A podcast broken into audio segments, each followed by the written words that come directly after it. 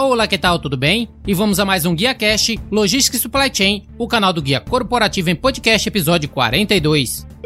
No episódio anterior, falei sobre notícias da logística, onde abordamos alguns tópicos relacionados a Latam é a primeira companhia da América Latina a testar drone para a inspeção de aeronaves, como a Lei Geral de Proteção de Dados, LGPD, vai impactar o setor de logística, uso do aplicativo Fretify pode reduzir em 50% os riscos no transporte de cargas. A NTT publica regras para cálculo da tabela de fretes rodoviários.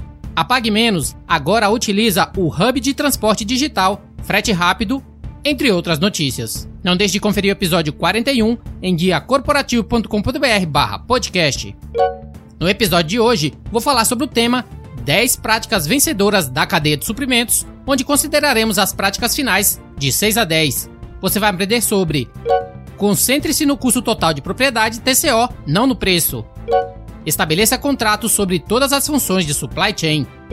Otimize o inventário da empresa. Estabeleça níveis adequados de controle e minimize riscos. E por último, leve a sério as iniciativas verdes e a responsabilidade social.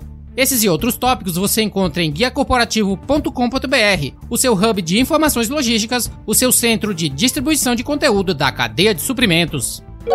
E nesse episódio temos como parceria o Guia Marítimo, a ferramenta do comércio exterior, fazendo a diferença por 30 anos. Referência para a logística no comércio exterior, publica informações sobre multimodalidade, portos, cabotagem e tendências 4.0. Um completo guia de serviços e empresas podem ser consultadas no portal gratuitamente. Mantenha-se informado através do site www.guiamaritimo.com.br.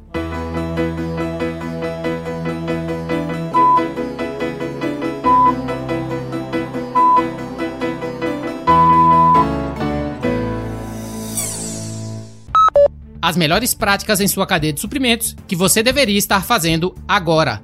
Prática número 6. Concentre-se no custo total de propriedade TCO, não no preço. Um benefício do sourcing estratégico é que ele muda o foco de olhar apenas o preço de compra para entender o custo total de possuir ou consumir um produto ou serviço. Para as áreas de gastos significativos, as equipes de compras das empresas best in class estão abordando a prática fora de prática de receber lances múltiplos e selecionar um fornecedor simplesmente por causa do preço. Em vez disso, eles consideram muitos outros fatores que afetam o custo total de propriedade.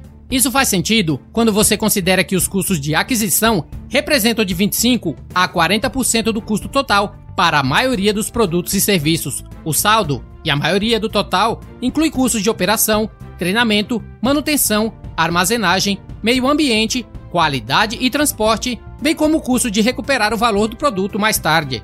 Identificar o custo total de propriedade requer olhar para todo o processo de aquisição e consumo do produto ou serviço, algo que só pode acontecer com a corporação e a entrada do comprador e do vendedor. No entanto, as organizações best in class não param por aí. Eles também pedem aos fornecedores e às partes interessadas internas a seguinte questão importante: como podemos trabalhar juntos para reduzir o custo total de propriedade. Estabelecer uma mentalidade de custo total de propriedade é um objetivo que a organização precisa abraçar e perpetuar em toda a empresa. No entanto, não é fácil convencer a liderança executiva da sua empresa a priorizar verdadeiramente o valor sobre o preço. Desde o colapso financeiro global em 2009, a maioria dos executivos principais se concentram nas reduções de custos, que eles esperam que se traduzam em preços reduzidos.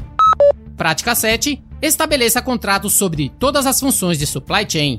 As equipes de compras e aquisições geralmente negociam economias significativas em potencial durante o processo de abastecimento, mas nunca realizam plenamente essas economias. Os motivos para isso variam, mas geralmente inclui falha na comunicação dos termos do contrato e falha na monitoração da conformidade do contrato. Muitas vezes, de fato, o contrato executado está arquivado em alguma gaveta e esquecido. Isso não é exagero. Há vários anos, a empresa de pesquisa Aberdeen Group fez uma pergunta a seu gerente em uma pesquisa: Como você gerencia os contratos da sua empresa? Suas respostas foram surpreendentes. A maioria dos inquiridos declarou: Nós nem conseguimos encontrar os contratos, muito menos gerenciá-los. Muitas empresas estão passando essa responsabilidade da gestão de contratos para a área de supply chain em vez de deixá-la em compras, finança ou operações. Um dos benefícios dessa mudança é que garante que os contratos sejam coletados e mantidos em uma unidade central. A migração da função de gerenciamento de contratos para a área de supply chain permite que o líder da cadeia aproveite de forma mais eficiente os gastos da empresa, particularmente na área de serviços, onde há uma ótima oportunidade para redução de custos e mitigação de riscos. Prática 8. Otimize o inventário da empresa. A desaceleração econômica global significa que os mais altos diretores financeiros colocaram inventário em suas telas de radar e suas equipes financeiras estão constantemente procurando novas maneiras de melhorar o bottom line e reduzir o capital de giro. As organizações da cadeia de suprimentos devem, portanto, constantemente revisar suas quantidades de inventário e se esforçar para mantê-las em um nível ótimo. Não é nenhuma surpresa que as melhores empresas estão prestando atenção aos estoques nos mais altos níveis, o custo real de manter o estoque é maior do que o geralmente assumido entre 20% e 25%. Na verdade, pesquisas recentes revelam que os custos de manutenção de estoque podem representar até 60% do custo de um produto que é mantido em inventário por 12 meses.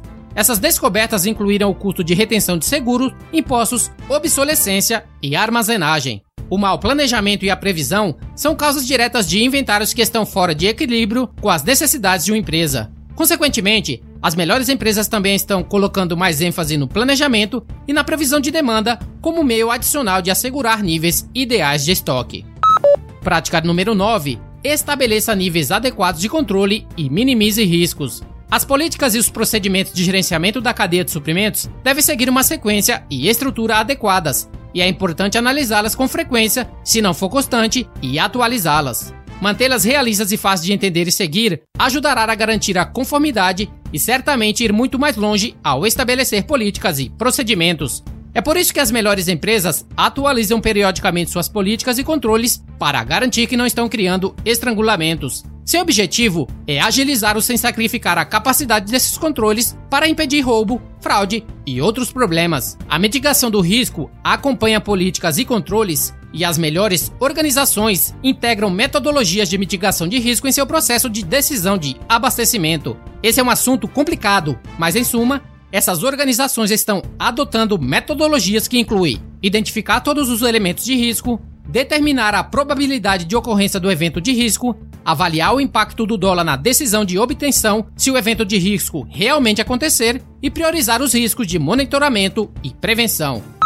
Décima prática: leve a sério as iniciativas verdes e a responsabilidade social. Reduzir a emissão de carbono em sua cadeia de suprimentos não é uma prática somente boa, mas sim necessária. Hoje em dia, os compradores e consumidores estão levando em consideração o impacto ambiental quando escolhem os fornecedores. Compradores e consumidores também estão considerando a responsabilidade social ao fazer compras. A responsabilidade social consiste em um quadro de políticas e procedimentos corporativos mensuráveis que resultam em comportamentos destinados a beneficiar o local de trabalho, o indivíduo, a organização e a comunidade. A responsabilidade social desempenha um papel cada vez mais importante nas decisões das organizações de melhor qualidade, não apenas quando se trata de compras, mas também em relação à avaliação de risco. Uma empresa que não possui um programa significativo de responsabilidade social corre o risco de críticas de trabalhadores e ou consumidores. Conclusão desse tema: mesmo que você já tenha implementado muitas dessas práticas, as ideias e os exemplos oferecidos aqui servirão para validar sua estratégia atual. E se você não está tomando todas essas etapas, então adicioná-las para sua formação irá ajudá-lo a complementar a sua transformação para uma organização da cadeia de suprimentos best in class. O Guia Marítimo, tradicional organizador de conferências e feiras, anuncia a próxima Logitech Connect. Acesse guiamaritimo.com.br e saiba mais. Muito bem, espero que tenha gostado desse episódio. Não deixe de enviar seus comentários e feedbacks pelas redes sociais, comunidade GuiaCast no Facebook, Instagram Guia Underline Corporativo e Twitter, arroba Rodilson S. Para você que estiver curtindo esse episódio pelo Spotify, não esqueça de clicar no botão seguir. E se você estiver ouvindo pelo Apple Podcasts, deixe suas 5 estrelas e comentário, que eu leio todos. Me adiciona também lá no LinkedIn, é só procurar por Rodilson Silva, comunicador logístico multiprofissional. E para entrar em contato diretamente comigo, liga através do telefone 987054454 DDD 11 São Paulo. Fique à vontade para ligar ou enviar uma mensagem. E se você quiser conhecer um podcast que fala sobre notícias relacionadas ao mundo dos podcasts, conheça o RSS News, o meu outro podcast, onde apresento as últimas notícias, reportagens, opiniões e principais tendências que estão transformando o mundo dos podcasts. Isso é tudo para o GuiaCast de hoje, o canal do Guia Corporativo em podcast. Na próxima semana voltaremos com um novo tópico sobre logística e supply chain. Até a próxima. Tchau, tchau.